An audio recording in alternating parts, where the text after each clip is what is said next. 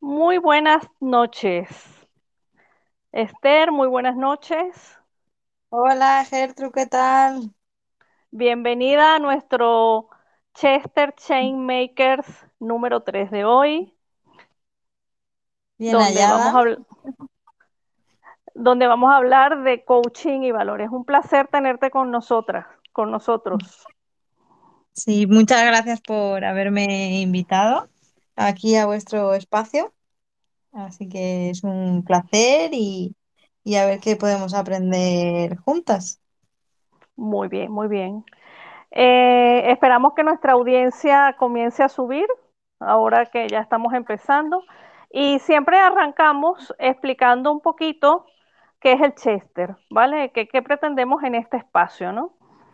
Eh, pretendemos, el, el, Chester es una conversación, eh, se supone que estamos sentados en un sofá eh, que tienen esos nombres, ¿no? Y es una conversación con alguien sobre transformación, bien sea transformación de personas, de organizaciones, de negocios, donde todos podemos participar desde el sofá de nuestras casas. La idea es compartir conocimientos, experiencias, aprender, eh, llevarnos algo positivo llegar, llevarnos algo de, algo de valor, ¿no? Uno de nuestros lemas es que la energía no se destruye, ni, no, la energía no se crea ni se destruye, sino que se transforma. Y lo que nos, los que nos sentamos en este Chester somos transformadores de energía a esa energía positiva y transformadores hacia algo mejor, bien sea a nivel personal, a nivel organizacional, a nivel de equipos, ¿vale? Por eso todos los invitados que tendremos en nuestro Chester eh, tienen experiencia y, y, y, saben del tema de transformación en distintos, en distintos niveles, ¿no? Uh -huh. eh, ¿tú, ¿Tienes alguna duda tú, Esther, de, del Chester? No, de momento no, no tengo ninguna duda. Okay, Parece para, nuestra, la, la, para nuestra audiencia, la forma en que pueden participar, si ustedes ven en la aplicación, hay un, icono de micrófono. La, las personas que quieran dejarnos su comentario pulsan en el icono y el, comentario se graba y lo pondremos al aire. Es decir, tenemos un, un esquema de, de, la primera parte, dar la bienvenida, explicar cómo funciona estéreo, luego presentamos a nuestro invitado y luego tenemos 10 minutos para que el invitado pueda desarrollar su, su tema y luego después de ello, eh, a medida que iré, vayamos conversando, vamos a dar entrada a los diferentes comentarios y luego al final un cierre y la promoción del siguiente Chester. ¿Vale? Entonces, vamos uh -huh. a presentar a nuestra invitada maravillosa que tenemos aquí esta noche, ¿no? Eh, y primero que todo, yo quiero decir que, que, Esther es mi amiga y alguien al que admiro muchísimo, ¿vale? Me encanta, eh, me encanta su coraje, su disposición, sus ganas de aprender, sus ganas de dar, es súper generosa. Y me parece que es una Agile Woman espectacular, ¿vale? Que de verdad lo, predica con el ejemplo y, y, es un líder nato que hace que las personas la sigan por el ejemplo que da, ¿no? Es mi opinión. Eh, alguien a que le apasiona, por supuesto, su familia, las personas y la agilidad. Y que es coach ejecutivo, pero tiene varias facetas dentro de ese coaching, es decir, de, dentro de sus actividades de coaching, hace coach a nivel, a nivel de maternidad y perinatal y a nivel empresarial es facilitadora de equipos Agile y Scrum Master, ¿vale? Y a su vez es ingeniera de telecomunicaciones de sistemas electrónicos, ¿no? Entonces, eh, eh, eso es, me encanta que estés aquí y, y, y lo que tú quieras complementar a esto que yo he dicho, adelante, eres libre de, de presentarte y de, decirle a nuestros oyentes cosas que a lo mejor a mí se me hayan escapado que tú quieras comentar. Bueno, con esta presentación tan bonita, tan, tan guay, me he quedado casi sin palabras. Joder, muchas gracias, que ha sido muy, muy bonito de, de escuchar.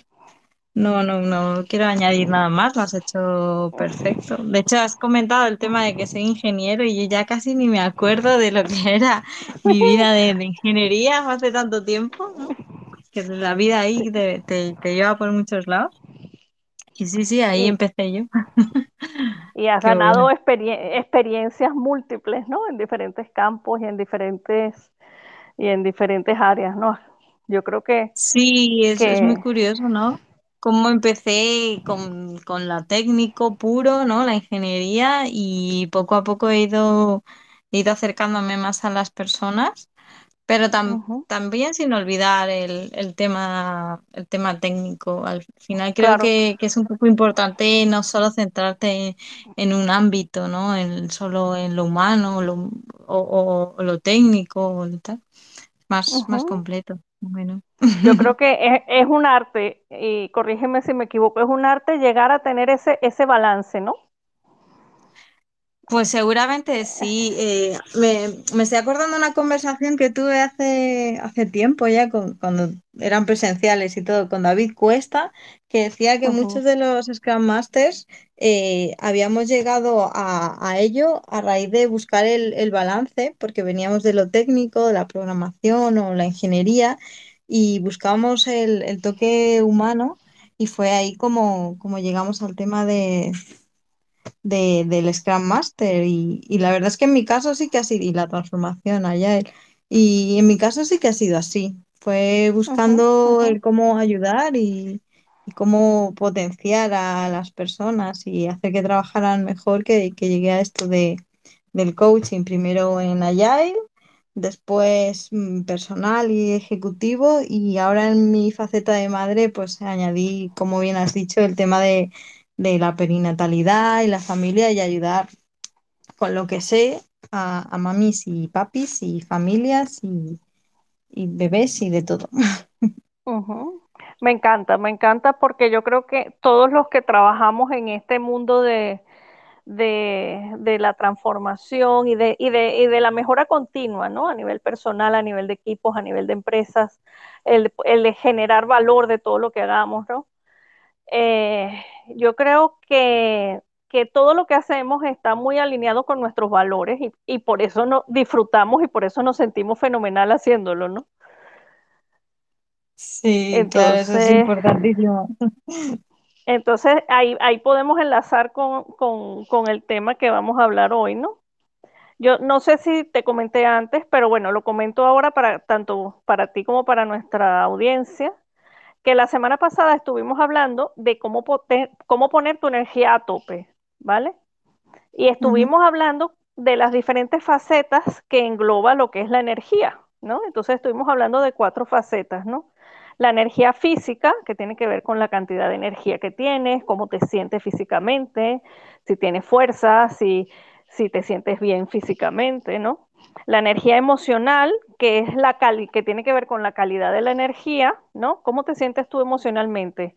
¿E-, ¿Eres positivo? ¿Estás feliz con lo que haces? ¿Tratas de verle el lado positivo a las cosas o no? Con la energía mental, que tiene que ver con el foco de la energía, en qué estás enfocando tu energía, ¿ok?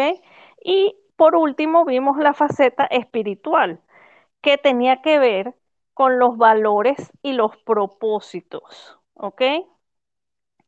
Entonces, basados en esta dimensión de la energía espiritual, que se basa en la conexión personal con los valores propios y con nuestro sentido de la vida, por decirlo de alguna manera, se nos ocurrió que sería interesante hablar precisamente de los valores, ¿vale?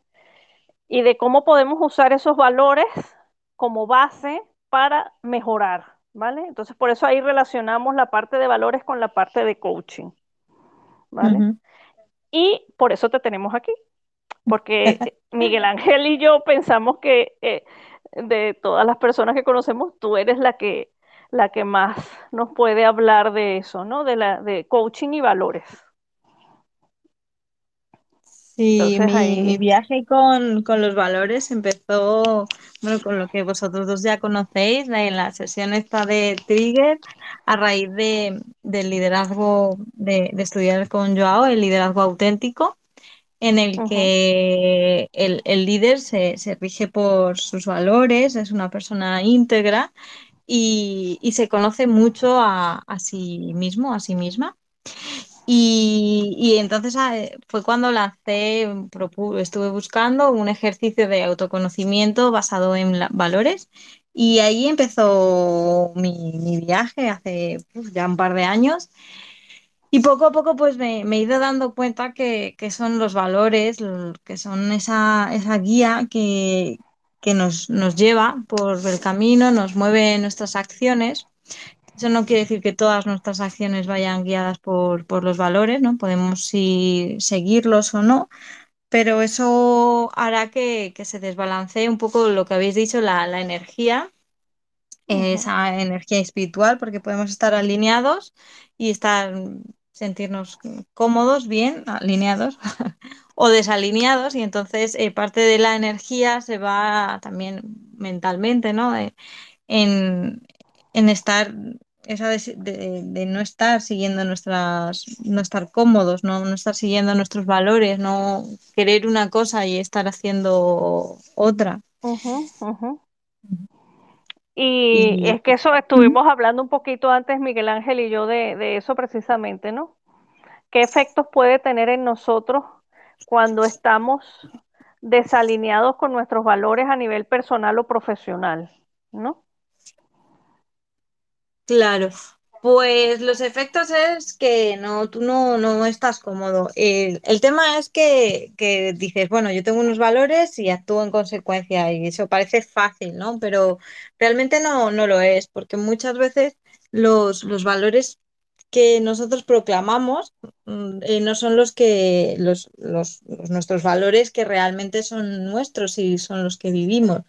Este- esto, bueno, lo comenté el otro día, se ve muy fácilmente en el, en el tema de las organizaciones, ¿no? Que tienen unos valores pegados en la pared, en, en la página web, pero luego vas y ahí y, y ves que, se, que actúan como, como no, otra manera diferente a lo, a lo que está ahí escrito, ¿no? Ves que dicen que hay, que el compañerismo es uno de los valores y ves que uno de los jefes o de las jefas pues se dedica a, a boicotear a la gente, a hacerles moving, a hablar mal de ellos y dices, joder, pues si uno de los que debería ser a, a lead de o Dalit de, de- del compañerismo está haciendo todo lo contrario, pues ¿será que ese no es un valor real de la empresa?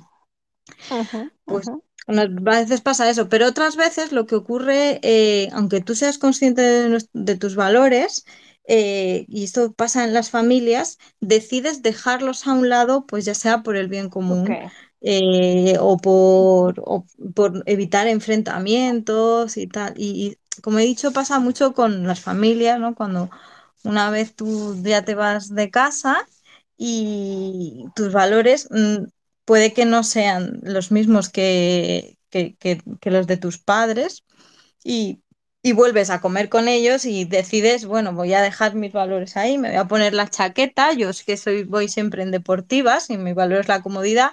Pero sé que a mi madre le gusta verme arreglado, peinada y con zapato bonito. Pues me los pongo para satisfacer a mi madre. Pues Además, ujú, sé que no son, no, no es, no son mis valores, no soy yo, pero es lo que le gusta a ella y es un valor que no es, trae en conflicto con mi escala de valores. O sí, hay gente que, que que por encajar o, o por, por cubrir la necesidad de pertenencia se deja de lado a sí mismo o a sí misma y se convierte en otra persona. Y entonces esa, esa persona es infeliz porque no está siguiendo sus valores, está intentando encajar y al final eso tampoco funciona. Porque intentar satisfacer siempre a los demás y ser la persona que, ser inauténtico, volviendo un poco al tema del líder auténtico, eh, genera rechazo en los demás. Y la gente se da cuenta, yo creo, ¿no? Se da cuenta Sí. fácilmente de que estás actuando, pero tus valores internos no, no son esos, ¿no? Sí, y aunque la gente no se diera cuenta de que estuvieras actuando, tú intentas satisfacer a una persona en base a interpretaciones y no siempre. O sea, yo creo que tú vas a querer que yo elija rojo y elijo rojo, pero tú realmente querías que eligiera verde. que a veces es que ni siquiera, aunque fueras el mejor actor, actriz del mundo, tampoco funcionaría porque nos basamos en interpretaciones. ujú. ¿Y qué te iba a decir? Eh, muy bueno esto. eh, y, ¿Y cómo podemos ayudar a la gente eh, a que descubra cuáles son sus verdaderos valores? Pues que pues es difícil porque la gente tiene que querer conocer sus valores Primero, primero y tienes que tiene tener la disposición, como dices tú, querer, ¿no? Claro, sí, porque si no, es que iba a decir, ¿cuál es la mejor manera de, de que de indicarle a alguien cuáles son sus valores? El feedback, pero claro, el feedback eh, es un regalo y hay que saber si el otro lo quiere, la otra persona la- lo quiere recibir. Y entonces, claro, por eso lo primero sería la disposición y pues eso, a- apertura de corazón, sinceridad y con la mejor intención del mundo y la mejor manera tratar de de, de devolver lo que estás haciendo. Es como, ¿te has dado cuenta que en esta situación has actuado así? Y a Eres raíz de claro, de esos comportamientos de, uy, pues no me había dado cuenta, esto estaba entra en contra de los valores o aquí hay un valor oculto, generar conversación. Con, así, bueno, yo creo que sí, haciendo un poco de espejo y con conversación es una manera en la que podemos ayudar a los demás a descubrir los valores, pero lo dicho, tiene que haber mucho trabajo personal. Y mucha, estar abierto a, a, a eso, ¿no? Sí. No puedes obligar a nadie. No, no, es igual que el feedback. No, no puedes obligar a nadie porque si no lo, se lo, se lo puede tomar a, a mal. Es un regalo. ¿Y qué te Y iba a como regalo puedes aceptarlo o no, como las herencias no, también. claro. Y lo que sí deberías dar las gracias nada más. Y aceptarlo o no, ya, pero gracias por, por esto. Sí. ¿Qué te iba a decir, Esther? Y, mm, por ejemplo, si vamos para la parte de coaching, no sé si nuestra audiencia sabe, toda nuestra audiencia sabe qué es coaching. Entonces, quisiera que, como igual hablamos de valores al principio y dijimos que eran los valores, hablar un poquito de qué es coaching y luego ir hacia la relación de los, del coaching y los valores, ¿no? El coaching, Entonces, bueno, ¿qué es la coaching palabra para ti? coaching Sí, la palabra coaching está muy utilizada en muchos ámbitos y ha perdido mucha fuerza y mucho significado. Yo suelo hablar de, cuando hablo de coaching, siempre le pongo la coletilla de coaching ontológico, que es el que, el que practico yo, basando en esa eh, coaching como acompañamiento a- al crecimiento de, de una persona, bueno, eh, persona, pareja, equipo eh, u organización y bueno, hay como tres grandes vertientes de, de estos, de este coaching. El que, el primero, el que nació en Estados Unidos, que está muy enfocado a conseguir objetivos de manera rápida. El coaching que hay en, en Europa, eh, basado en el método Grow. Yo siempre me acuerdo de ti, de, de vuestra sesión de serio, li- Del Lego Lego Play, ¿te acuerdas? De la CAR, sí, Con Grow. Y, y luego está el ontológico que nació en Chile, que se basa en la palabra y en cómo las palabras crean realidades y que las cosas que, que se dicen, al final, a base de decirlas, se acaban haciendo realidad, poco en profecía autocumplida. Y el proceso de, el trabajo de, de coaching es un acompañamiento donde toda la importancia, todo el trabajo, todo, todo el todo lo, lo, gener- lo, lo crea y lo genera el- la persona acompañada, el cliente o coachee o como, como se quiera no- llamar. Llamar. Y, y el, el coach o la coach es una persona que está presente que escucha, que acompaña y que muchas veces con, con eso es suficiente. De hecho, el otro día me, uno de mis mentores nos, me comentó que había, que uno de sus mentores eh, simplemente hacía sesiones teniendo al, al cliente tumbado y él ponía la mano encima, no hablaba y Del durante una hora simplemente así. El cliente estaba tumbado y el coach le ponía la mano encima Y, era espectacular porque se hacía la, sesión, el, el, cliente solo, y el, el, coach, el mentor, decía, realmente eh, la mano es innecesaria, pero yo la pongo como para que parezca que estoy haciendo algo. O sea, es como el sumum, ¿no? Yo, yo a eso todavía no llego con, la, con, mi, con, mis cualidades. Pero bueno, el, el, coaching es eso, es un trabajo personal que está acompañado con, con una persona que es, que es coach. Y en caso de coaching ontológico, que es el que practico yo, pues el coach acompaña pues, con presencia y con, con preguntas y, y poco más. con escucha. Muy bien, muy bien. Bueno, con una serie de competencias, sí, siete del ICF, entre las que son la escucha, la entrega, no, pero le, así como visto desde fuera, puedes decir, pues si está ahí sentado y solo hace preguntas de vez en cuando. Pero bueno, hay muchas más detrás, pero, sí, básicamente un poco eso. Y, y, y ya son preguntas especiales, ¿no? Lo que llaman preguntas poderosas, ¿no? Bueno, el poder de la pregunta viene también dado de si está, se, se dicen poderosas porque, porque al final remueven y te hacen ver cosas que, que antes no veías, pero una misma pregunta fuera de contexto o en, en un, o en un momento en el que no es apropiado, pues no tiene, no tiene ningún No llega a ser poderosa. No, claro. no ser. Para ser poderosa tiene que ser hecha sí. en el momento adecuado eh, y, y, y, justo que remueva, ¿no? Que haga pensar a, a, claro, a, a la persona.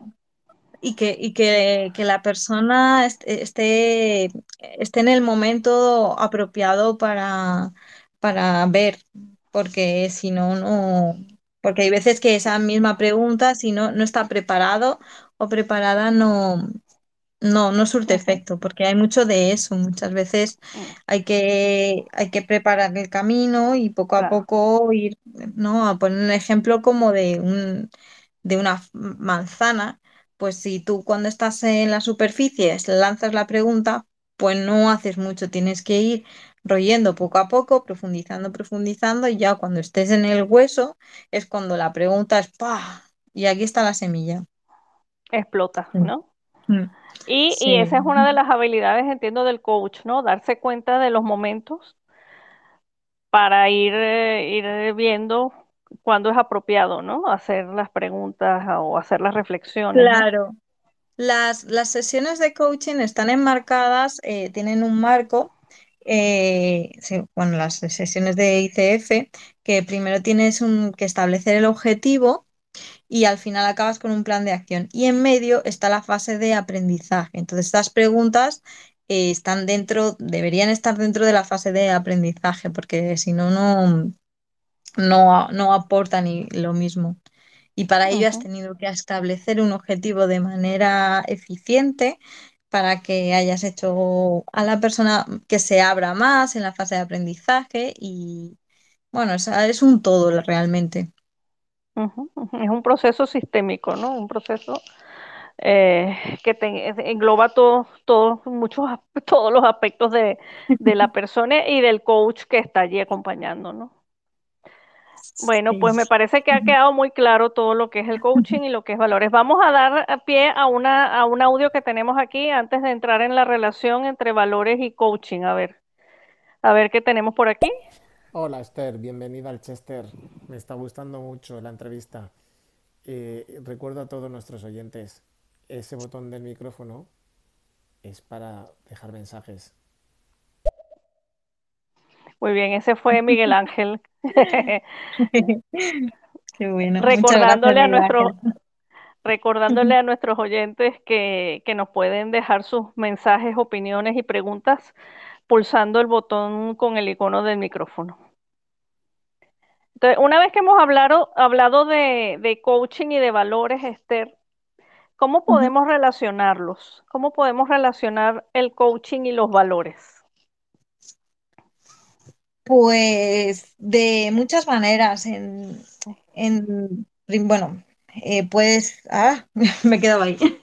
¿Cómo puedes relacionarlo? Pues eh, de diversas maneras. Una de ellas es que el coaching es un proceso de aprendizaje que, con el que te puede ayudar a, a descubrir cuáles son tus valores. Y luego le podemos también dar la vuelta a la tortilla y podemos utilizar, hacer coaching con, con- a través de los valores y que los aprendizajes sir- sirvan a, surjan a raíz de analizar cuáles son tus valores y si, por ejemplo, pues las acciones que, que has realizado están acordes o si cuál es la, tu prioridad, tu escala de valores, cómo- cuál es su prioridad. Y esas son así algunas maneras de, de relacionarlo. A ver, luego, sí, es que al final eh, los valores están intrínsecos a las personas y, y el coaching pues trata de, de, de, de sacar a la luz esas cosas que hay en el interior y que están ocultas, o no en el interior, pero están más ocultas.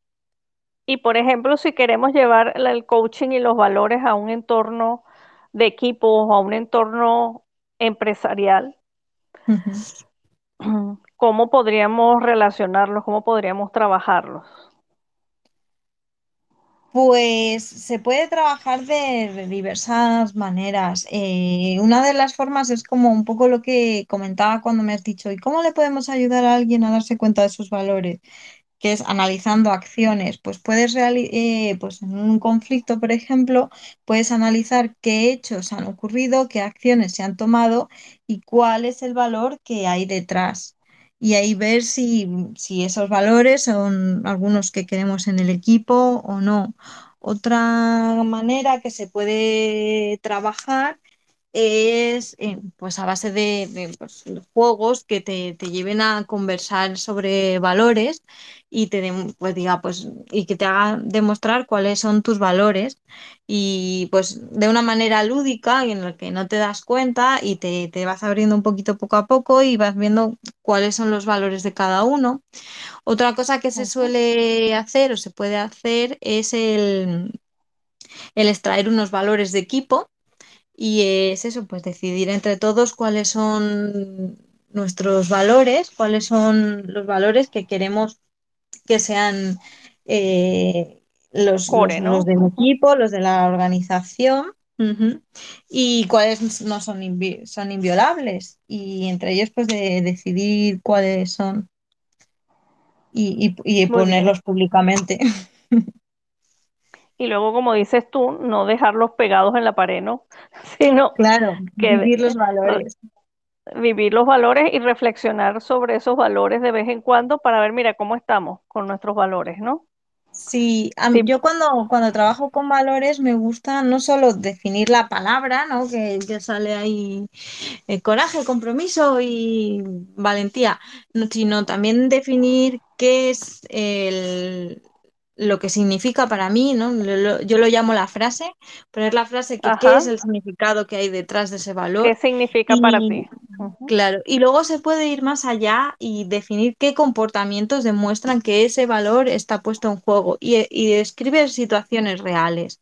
Y a ver si es un coaching de equipos, pues eh, sería una situación en la que se puedan enfrentar los equipos. Si es un coaching de familiar, pues ya serían más situaciones familiares. También un poquito para ver dónde se pueden poner en en riesgo los, los valores en juego y, y, y dónde utilizarlos. Incluso también se puede, una vez que se, que se han analizado los valores, cada uno hacer un poquito de ejercicio de reflexión de cuáles eh, son más potentes en él, en esa persona, o cuáles son más débiles y en cuáles habría que trabajar. Y de cara, por y, a proponer. Mm, pro- proponer luego un plan de acción en base a esto, ¿no? claro, sí, Muy por bien, muy bien, pues. Sigue, sigue. Sí, bueno, también no iba a comentar que también se puede hacer un poco también el ejercicio de matriz de habilidades, de que estas son las habilidades que, necesitamos y quién es fuerte en ello. y, pues se puede hacer lo mismo con, por ejemplo, con valores, con cuáles son los valores que queremos que haya y cuáles son, como, quién es potente en ellos y si no, cómo vamos a trabajar los que tenemos debilidad, cómo vamos a suplir las carencias. Qué bueno, qué bueno, Esther. Me encanta sobre todo que eh, poder aplicar herramientas que a lo mejor conocemos en un contexto y llevarlas aquí, ¿no? En otro contexto, a otro contexto diferente. Estaba hablando con, contigo y me salían muchas cosas, ¿no? De, del tema de la agilidad y, las organizaciones y, veía como, por ejemplo, los marcos de la guía Scrum que por ejemplo eh, habla de valores y los define también con una frase que dice para que sepas cuándo hay que aplicarlo y cuándo no. pues me venía ahí un poco ahí a la mente. Muy bien, eso está muy bien, eso está muy bien. Les recordamos a nuestros oyentes que nos pueden hacer llegar los comentarios pulsando el botón que tiene el icono del micrófono, ¿vale? Si tienen dudas, preguntas, si tienen experiencias que quieran compartir con nosotros sobre coaching y valores, pues aquí estamos dispuestas a oírlos. Muy bien, Esther. Em, eh, una de las cosas también que estábamos hablando, eh, sobre todo, mm, lo hemos tocado en varios, varias, varios espacios, es qué pasa cuando una persona está en conflicto con sus valores y tiene que actuar de una manera que, no, es la, que no es la que se corresponda, ¿no? ¿Y qué podríamos hacer cuando una persona nos viene a nosotros y nos pide ayuda? Es decir, dice, mira, ayúdame porque siento que, que de verdad estoy, eh, no estoy, no soy congruente con mis valores bien sea a nivel personal, como dices tú, en la familia o en la organización o en mi trabajo, ¿no? Sí, pues quizá habría que trabajar con esta persona sobre, por un lado, descubrir quién es, ¿no? Ver cuáles son esos valores, no los de la pared, sino los, los, los del día a día. Y por otro lado, quién quiere ser. Porque a veces tenemos valores que son, son heredados o son del entorno y realmente no son valores que, nos los hemos quedado pues un poco también por, pues, por herencia, pero que no son los que, hemos elegido y eso se puede intentar también trabajar y, cambiar. Y... Que podemos creer que son nuestros valores, pero en realidad no son nuestros valores, pueden ser los valores de nuestros padres o de nuestros maestros o de la sociedad en donde nos hemos criado, ¿no? Sí, sí, exacto. Que hay veces que, que, los, los, valores, pues como los vivimos desde la cuna, nos, los hemos quedado, pero no siempre son los, los nuestros, ¿no? en el proceso de ciclo de vida, por así decirlo, la, vida de, de, los valores, pues cuando en la infancia se adquieren los, los, valores de las figuras de apego, los de la familia, los del entorno, un poquito los maestros, la, la, zona, el entorno en el que creces. Luego en la adolescencia es donde se, se retan esos valores y se... Y, y por eso es un, periodo tan, tan turbulento, tan, tan convulso, pues porque los ejes que te, marcaban, tu brújula, que te llevaban en el día a día, los estás poniendo a prueba y te vas con grupo de, gente que no tienen nada que ver con, tus padres, son completamente opuestos para decidir si eso lo quieres o no. Y en función de, las experiencias, de, de lo que vayas viviendo, decidirás si esos nuevos valores te los quedas o los rechazas. Y, así un poquito con, todo y decides cuáles son y ya acaba el periodo de la adolescencia y más o menos eh, tienes tu, escala de valores eh, amplificada y, ya más o menos definitiva, salvo que llegue una catástrofe, una hecatombe o, grandes cambios. estamos viviendo, ¿no? Como la que estamos viviendo, sí, ¿no? Que ahora se ha visto como muchas personas eh, los valores relacionados con la familia, con, la salud, han sido priorizados y el tema de libertades pues han bajado, por ejemplo, o el tema del trabajo o cosas así, han sido relegados a puestos más bajos en la escala de valores. Tú hace cinco años le dices a alguien que se iba a quedar no sé cuántos meses en, casa por, entre comillas, por una gripe, pues te decían, ¿a dónde vas? Pues no, eso no, porque mi libertad es lo más importante del mundo. O que iba a renunciar a, la, a la, a la manifestación del 8M por, por, algo de salud y te iban a decir que no porque es que era, es irrenunciable. Y hemos visto que no, pues que es que pues la familia, las personas, la sociedad, pues también es, es importante y que se pueden hacer las cosas de diferente manera. Y se, y se ha cambiado la escala de valores. La maternidad y la paternidad es otro periodo convulso que te hace cambiar mucho la escala de valores. Hay muchas personas, entre las que me encuentro, que, que se estaban muy enfocados en el trabajo y llega, pues le llega a la familia y entonces, pues no, ahora me centro más en la familia y el trabajo o lo pospongo o, hay gente que deja de trabajar definitivamente para cuidar a su familia. Pues es le ha cambiado la escala de valores. Es decir, que por todo lo que estamos hablando ahora y lo que nos estás contando, eh, nuestros valores pueden cambiar eh, eh, hoy podemos tener una escala de valores y después de un tiempo nos volvemos a, revisar y puede haber cambiado. Quizás a lo mejor los valores se mantengan, pero la escala es distinta. También pueden cambiar los valores propiamente dichos, puede, porque están basados en, la, información y en, experiencias. Si te cambia una, la experiencia, pues mm, puede saber, pueden cambiar los, valores completamente. Mm, ahora mismo no, no se me ocurre ningún ejemplo, ninguna Por ejemplo, Creo, creo que, Miguel Ángel y yo estábamos hablando algo de esto, ¿no? Y suponte que, que a lo mejor a mí no me había importado mucho eh, la naturaleza o la vida animal, ¿no? Pero de repente se me ocurre hacer un voluntariado para para ayudar a, la conservación de las tortugas marinas y hacer que, puedan sobrevivir. Y de repente descubro, oye, que eso es algo que sí me importa, ¿no? Y que, y que quiero dirigir mis esfuerzos hacia allá, ¿no? Sí, sí, es, sí, es verdad. Pues así es una forma de que, que tengas una revelación en un momento dado y entonces tú, te llega un, nuevo valor.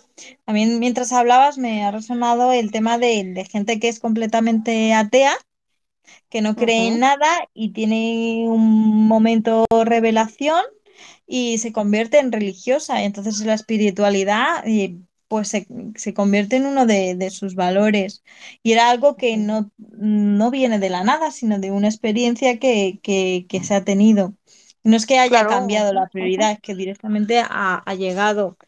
Ha adquirido ese nuevo valor o lo ha descubierto. Claro. O también puede ser que, en un proceso de aprendizaje hayas descubierto que un valor que, llevabas, eh, con, que tenías debido pues, a una necesidad, eh, decidas que es que no, no, no, no va contigo, que no, que, que, te ha ayudado durante mucho tiempo, pero que ya no quieres seguir trabajando con él porque ya no encaja y, entonces ya lo, lo vayas relegando, lo vayas desechando. Por ejemplo, puede pasar pues una persona que tenga mucha necesidad de mm, pertenencia y entonces eh, haga lo que hemos un poco comentado antes, y quiera satisfacer a los demás y entonces eh, y eso le, lleve a darse, a darse, a darse con, con uno de sus valores de satisfacer y, y, entonces llega un momento que diga, no, pero es que no, tengo que meter la autenticidad y entonces cambia ese valor de, darse a los demás por la autenticidad. Y por eso es muy importante eh, el, revisar, tener, tener tiempo, ¿no? Y tener espacios para revisar nuestros valores, ¿no? Para, para hacer introspección y revisar, bueno, ¿cómo estamos? cómo estaba yo el mes pasado y cómo estoy ahora. ¿Cuáles son mis valores? ¿La escala es igual? ¿La escala ha cambiado? ¿Estoy actuando en congruencia con mis valores o no? Sí, sí que es recomendable quizá no hacer un ejercicio exhaustivo de cuáles son mis valores y cómo tal y no sé qué, todo, todo el tema, cómo los uso en cada uno de los ámbitos cada mes, lo veo un poco exhaustivo y excesivo, pero sí de vez en cuando, sobre todo si ha ocurrido cosas que nos hayan hecho que pueda, que pueda haber cambiado la, la escala de valores, lo que he llamado antes Cosas de impactantes, ¿no? Mm. Claro, si no, O, pro- o problemas fuertes o conflictos fuertes, ¿no? mm, o si notas que, oye, noto que no estoy alineada, entonces ahí sí, pero si no, es más o menos, tampoco hace falta hacerlo ahí exhaustivo. Todas las semanas reviso mis valores. Pues no, hombre, hay vida detrás de los valores, ¿no? Claro, no, no claro. hace No, pero ten- tener espacios, ¿no? Donde, donde Sí, pero sí tener espacio. Y más que de los valores de, de retrospectiva, de analizar qué se puede mejorar en, en tu vida. No, no centrándote en valores, sino en, en, en ti mismo, en espacios para ¿Cómo mejorar. puedo estar Eso mejor, no? Eso sí, sí. Vale, pues, pues invitamos a nuestros oyentes a que nos puedan, nos, nos dejen sus comentarios, preguntas, inquietudes, pulsando el botón con el icono del micrófono. Y, y, y Esther estará encantada de, de compartir y de solucionar sus dudas, preguntas, comentarios, los comentaremos. Esther, otra cosilla, yéndonos más a una empresa, por ejemplo, ¿no? Que, que tú lo hablaste al principio que decías, esos valores están pegados en la pared, pero tú notas que no llevan, no se llevan a la práctica, ¿no? ¿Qué podríamos hacer si nos piden ayuda, ¿vale? Alguien en la organización se da cuenta de que hay una incongruencia allí. A lo mejor suponte alguien, alguien que puede tomar decisiones y, y se da cuenta que es necesario llegar a, a- a hacer que esos valores de alguna manera no se queden solo en la pared, sino que vayan, que las personas, se- su comportamiento se base en esos valores. Pues bueno, es un poco genérico porque sobre todo en tema, en este tipo de, de cosas es, habría que pormenorizar en concreto la situación. Pero a mí lo que se me, más se me inspira es visibilizarlo, o sea, decir, eh, este es el comportamiento que, un poco como hemos hablado antes, ¿no? Este es el comportamiento que se está teniendo, ¿no? Pues aquí hay una persona que es mm, que tiene mucho poder, que está abusando de su cargo. Pues ese corresponde con este valor y entra en conflicto de esta manera con nuestro valor, que es el compañerismo. Eh, aquí hemos visto que las, estas personas eh, tienen ideas, pero no las, no las comparten con, con los, con las vías oficiales o se las quedan para sí mismo o para los comentarios de pasillo. Pues aquí creemos que, que le falta el valor coraje o el que la confianza o lo que sea, ¿no? Un poco visibilizarlo. También no solo lo, lo que se, los comportamientos que, mm, que se están teniendo, cómo entran en conflicto con los valores de la empresa, sino cuáles son los comportamientos que esperamos de que que, pero, pero bien, ¿no? Porque hay veces que, que se mandan circulares, ¿no? Estos son los comportamientos que deberías tener y una lista como de, de órdenes, que eso da, eso- esto es como muy frío, ¿no? Sino Que no, no, de, no de una no manera cala. cercana, claro, de una manera cercana tratar de, de, de transmitir cuáles serían los comportamientos que, que serían adecuados y, y un poco y, y meterlos en el día a día con, pues, con alguna práctica, con, con algún. ¿no? Pues decir, vamos a agradecer y hacemos un evento en el que se pueda Eso agradecer o, es. o mandar un, tarjetas de agradecimiento anónimas si ujú, es que no hay nada de confianza. O sea, ir viendo cuáles son las cosas que más entran en conflicto con los valores que queremos que realmente inculcar y ir poniendo pequeñas acciones que nos permitan eh, ir trabajando esos valores y con comunicación, mucha comunicación, que se sepa qué hay detrás de cada cosa. Porque al final luego tenemos en, en las organizaciones un montón de protocolos que no sabemos a qué vienen. Y, y, y pasa mucho cuando no, no sabes mm, qué hay detrás de una norma, al final lo que la ves sin sentido y te la acabas saltando, ya sea voluntaria o involuntariamente. Entonces, pero si realmente sabes lo que hay detrás, puedes ver el, el valor, ¿no? Y entonces ahí, ah, pues sí, encaja conmigo, yo, yo quiero respetar la, la salud, la, la- ¿no?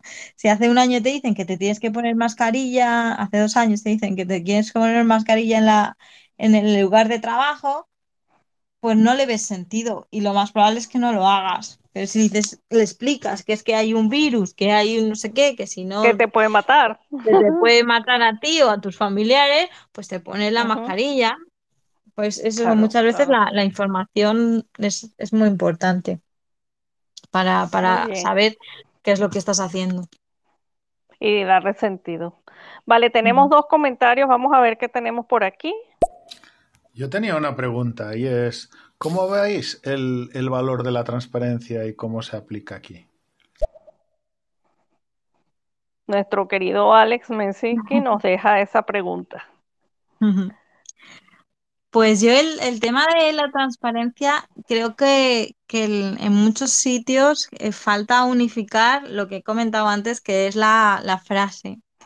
La Porque definición, para un, sí, la definición, porque para unos transparencia es eh, decirlo todo y, que quede todo esto expuesto, pero para otros, por ejemplo, eh, en caso de, de hacer una sesión de retrospectiva con un equipo, pues mm, puede ser transparencia, pues explicar todo lo que ha pasado, qué es lo que ha dicho cada una de las personas, cuando se ha abierto, cuando no, pero también puede ser transparencia, visto desde otro modo, comentar los resultados sin exponer a lo que ha ocurrido dentro para hacer un espacio seguro dentro de, de esa, de ese evento de retrospectiva. Que es transparencia igual, porque estás sacando hacia afuera eh, mm, el- los resultados y lo que ha ocurrido, pero estás manteniendo la intimidad también de las personas participantes, porque muchas veces, pues, mm, si estás tan expuesto, no, no eres, no, no te vas a abrir. Y si encima luego puedes eh, ser juzgado por lo que ha ocurrido en ese evento, pues es que encima, si no hay eh, si- seguridad psicológica, ¿no? Psychological safety, pues mm, al final no vas a participar, no te vas a abrir y no va a haber los resultados que esperados y deseados. Sí, entonces hay que como que contextualizar qué, qué significa para nosotros transparencia en el momen- en el contexto en donde estemos, ¿no? A nivel de equipo, a nivel de organización, a nivel de Sí, persona. Para mi gusto, sí. De hecho, es que yo he visto muchas veces en, en redes sociales, es que no hay transparencia porque no me has abierto, porque ha habido una encuesta y me has dado el resultado, pero no me has dicho quién lo ha dicho. A mí sí hay transparencia porque hay intimidad dentro de, de- del, Claro. de- y hay seguridad psicológica. Pero bueno, a, a lo mejor otros no. Yo creo que está muy denostado el tema de la transparencia y muchas personas lo utilizan a su favor. Es como, como Y, Alba y dice, no también, hay transparencia, falta de transparencia. y muchas veces yo pienso, mi opinión particular y personal, que, que en base, con base en esa transparencia eh, perdemos o no tomamos en cuenta que la manera en cómo comunicamos las cosas puede afectar a las otras personas, ¿no? Es decir, muchas veces la gente piensa que es transparencia decir todo lo que pienso sin filtro, ¿no? Claro, claro, y muchas veces eh, se responden las cosas, un poco yendo a- al tema del coaching, ¿no?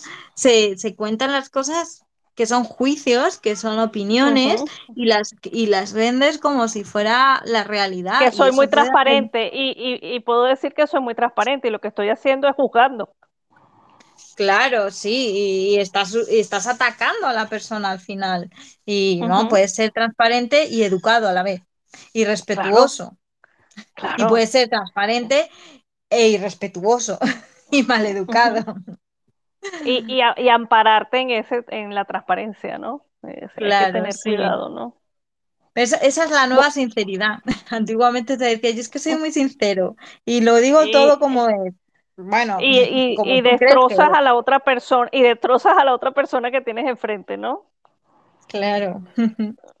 Entonces ahí entra nuestra también muy, muy bien amada la comunicación no violenta, ¿no? Por saber Claro.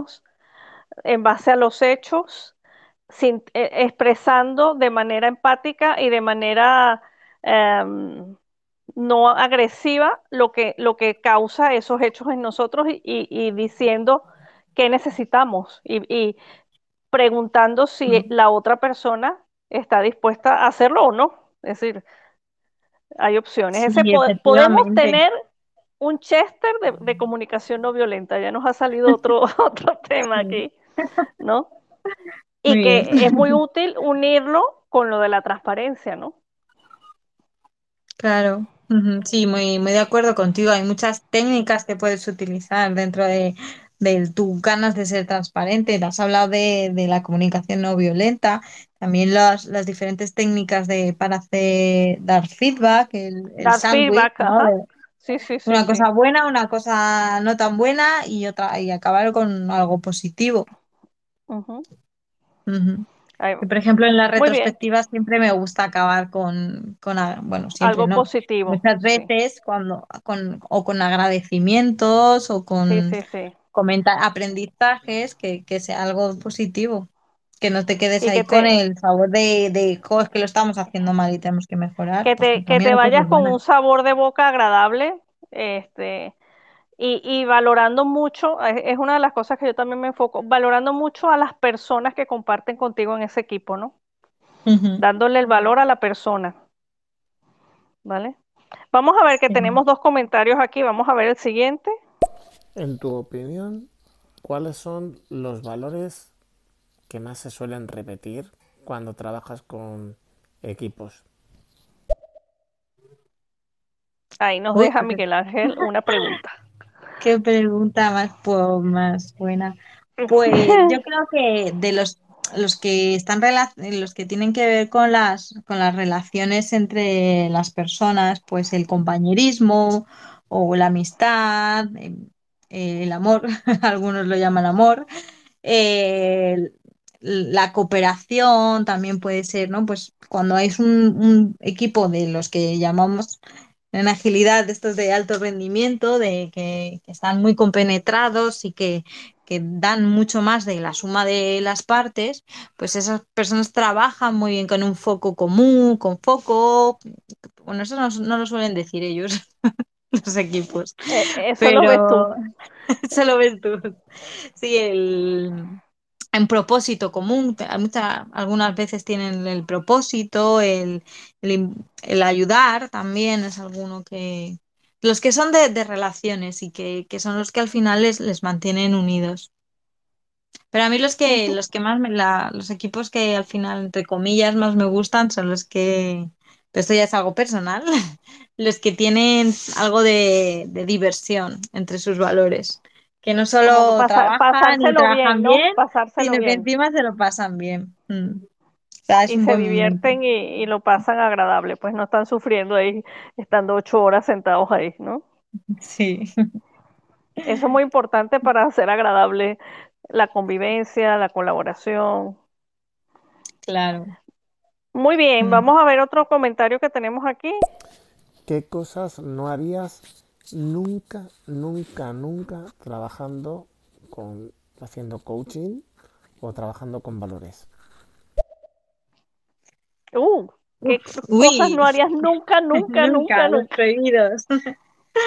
Antes hemos hablado un poco de las competencias de- del coaching y pues, ¿no? Y cómo el, el coach es una persona que, que acompaña y lo que nunca haría o debería no hacer, porque es alguna cosa de, que tienes que aprender, que forma parte de, las competencias, es el, el no juzgar.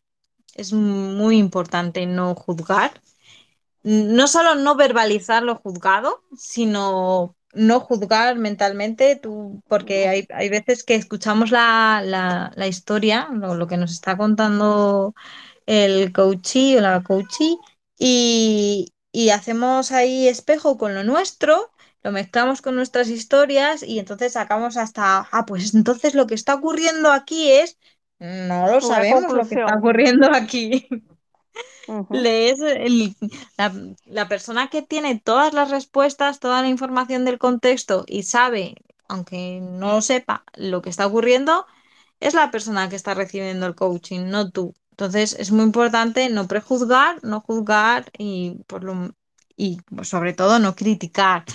Y en el mismo sentido, como tú no tienes las respuestas, tampoco deberías dar consejos, porque no tienes las respuestas, no tienes las preguntas, bueno, tienes las preguntas, no tienes el contexto y lo que puede, además, en, en esas, en esas sesiones o en las conversaciones puede que, que seas considerado una figura de autoridad y que se queden con tu consejo, se queden con tu idea y te lo compren, ¿no? Y, y entonces ya no están siendo auténticos, están haciendo lo que tú crees y eso puede llegar a ser perjudicial y, por lo menos no ser, no ser algo adecuado. Entonces yo me quedaría con, con eso, con no juzgar, no dar consejos, que es una de las cosas que, por las que yo y aquí meto aquí un poquito de cizaña. Yo creo que la mayoría de los Agile Coaching son Agile Consultor, porque no son coaching, porque lo que hacen son dar consejos, es decir, tú deberías meter este marco de trabajo.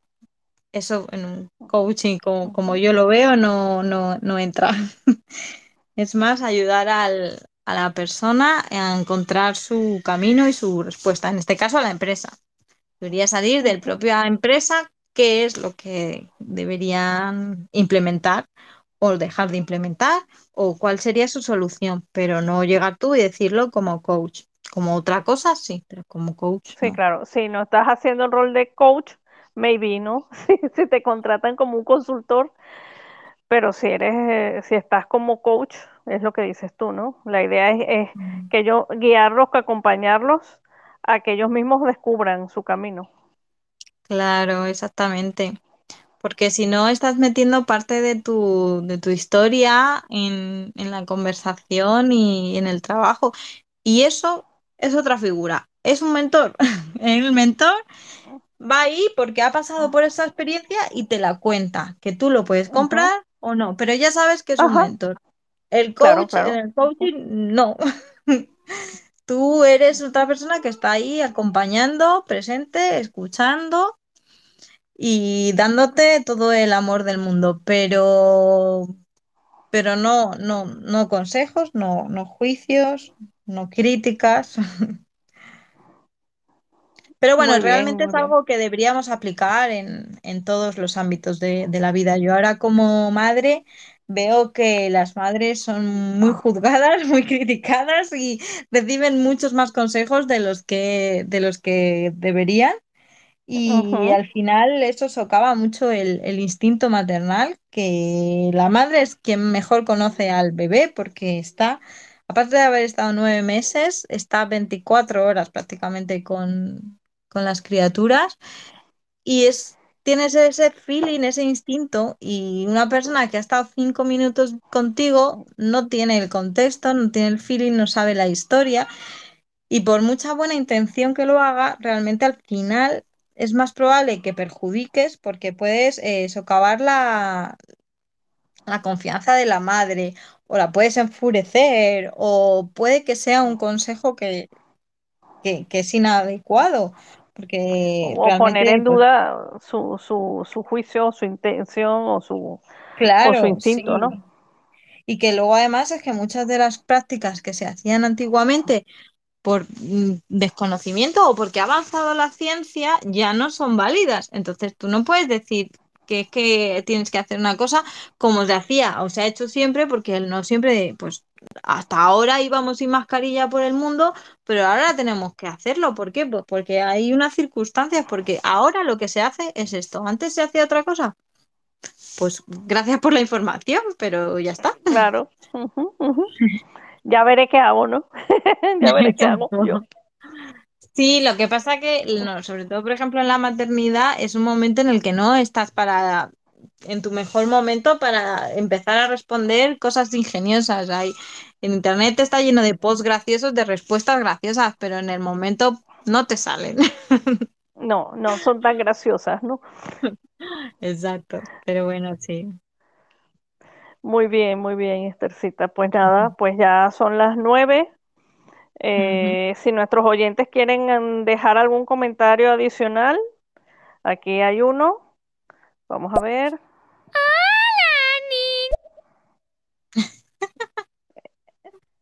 Este es inapropiado. Ese, y bueno, eh, lo que te damos es, eh, si quieren darle las gracias a Esther o quieren, o quieren hacer algún otro comentario que tenga que ver con la charla, con nuestra charla de hoy, bienvenido sea. A ver, ¿qué tenemos aquí? Gracias a las dos, ha estado interesantísimo. Ay, nuestro amigo Alex nos da las gracias. Muchas gracias, Alex, por escucharnos. Aquí los desvaríos del sofá. aquí muy cómodamente sentadas hablando. A ver, Llamamiento a las mujeres del mundo, del mundo de la transformación de las empresas, de las organizaciones, de la agilidad. Nos gustaría hablar en el próximo podcast de cómo conseguir los objetivos, de los famosos OKRs que implementaron en Google. Entonces, siendo el día 8, el próximo lunes, el próximo Chester, me encantaría hablar de este tema con una mujer, con una mujer que transforma esa energía para conseguir los objetivos que se propone. Muy bien. Ahí Miguel Ángel ya nos ha lanzado cuál es nuestro, nuestro tema del, del próximo Chester, que queremos hablar de cómo lograr objetivos, ¿no? Y específicamente con con la técnica de los OKR, con objetivos y resultados claves que indiquen qué tan lejos o qué tan cerca estás, estás de esos objetivos, ¿no? Objetivos estratégicos. Y, se puede aplicar en muchos niveles, a nivel organizacional y a nivel personal también. Así que los OKR tienen aplicaciones en, en, todos los ámbitos. Sí, qué bueno, qué ganas de, de escuchar el Chester de la semana que viene. Muy bien.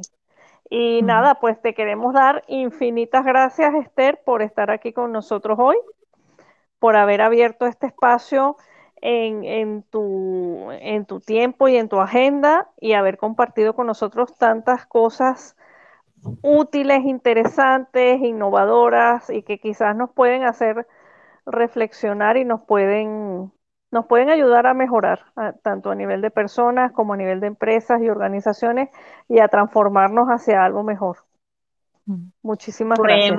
Muchas, gracias a vosotros por invitarme. Ha sido pues un regalo también, una oportunidad de aprender y conversar con, con vosotros, que también se, se aprende de esta manera.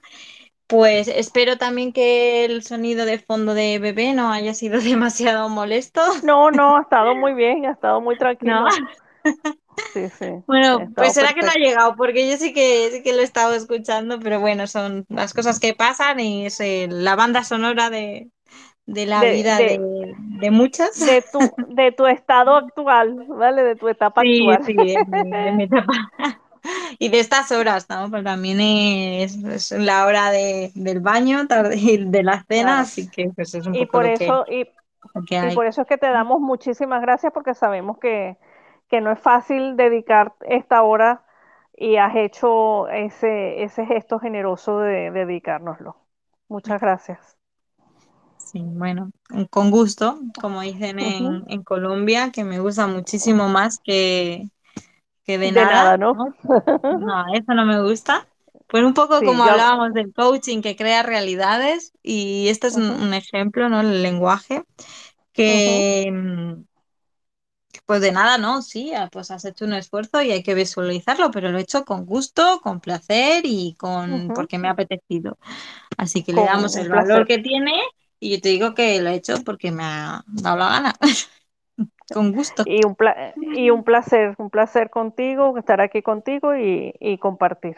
Y seguiremos compartiendo. Esperemos que este no sea nuestro único Chester, sino que puedas estar aquí más veces. Muy bien, muy bien. Me parecerá estupendo. Mucho muy bien, éxito aquí con los Chesters. Bueno, pues cerramos la transmisión y os esperamos en el próximo Chester del lunes, donde hablaremos de cómo lograr tus objetivos eh, con resultados tangibles, ¿vale? Un besote a cada uno, gracias Esther, y un beso a nuestros oyentes y los esperamos en nuestro próximo Chester. Venga, chao. Adiós.